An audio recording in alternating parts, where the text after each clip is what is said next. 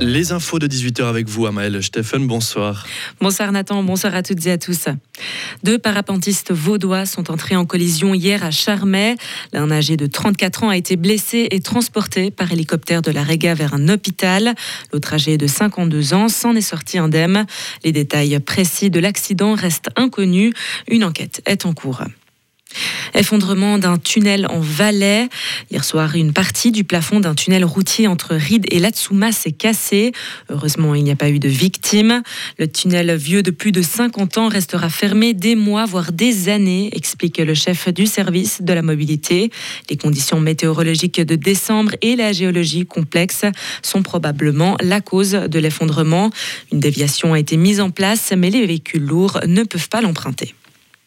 Toujours en Valais, une dizaine de jeunes se sont évadés hier soir d'un centre fermé près de Sierre.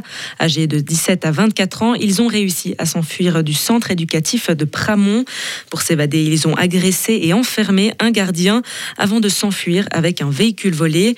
Bien que la police a mis en place un important dispositif pour les retrouver, les malfrats sont toujours en cavale. La hausse de l'espérance de vie a ralenti ces dix dernières années. C'est ce qu'a constaté l'Office fédéral de la statistique. À l'international, on évoque le même scénario.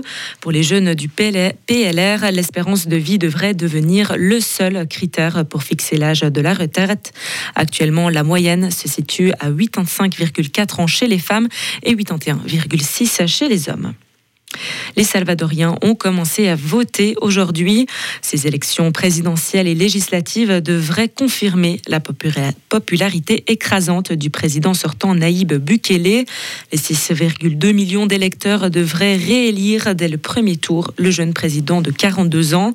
Ce chef d'État est surtout apprécié pour sa guerre contre les gangs, un thème particulièrement important pour les Salvadoriens qui ont le taux d'homicide par habitant le plus élevé du monde. Cela fait un an que la Turquie a tremblé. Le ministère turc de l'Intérieur a publié vendredi un nouveau bilan de cette tragédie. Plus de 50 000 personnes sont décédées, sans compter les blessés qui dépassent les 100 000. Un an après le séisme, des milliers de personnes vivent toujours dans des containers. Le président namibien est décédé ce matin. C'est le nouveau chef d'État par intérim Nangolo Mbumba qui l'a annoncé sur le réseau social X. H. Gengob, qui présidait la Namibie, la Namibie depuis 2014, s'en est allé à cause d'un cancer. Et enfin, l'Espagne a reçu un nombre record de touristes en 2023. Selon les chiffres de l'Institut national des statistiques, plus de 800 millions de personnes ont choisi l'Espagne pour leurs vacances, ce qui classe le pays au deuxième rang sur la carte du tourisme mondial derrière la France. Retrouvez toute l'info sur frappe et frappe.ch.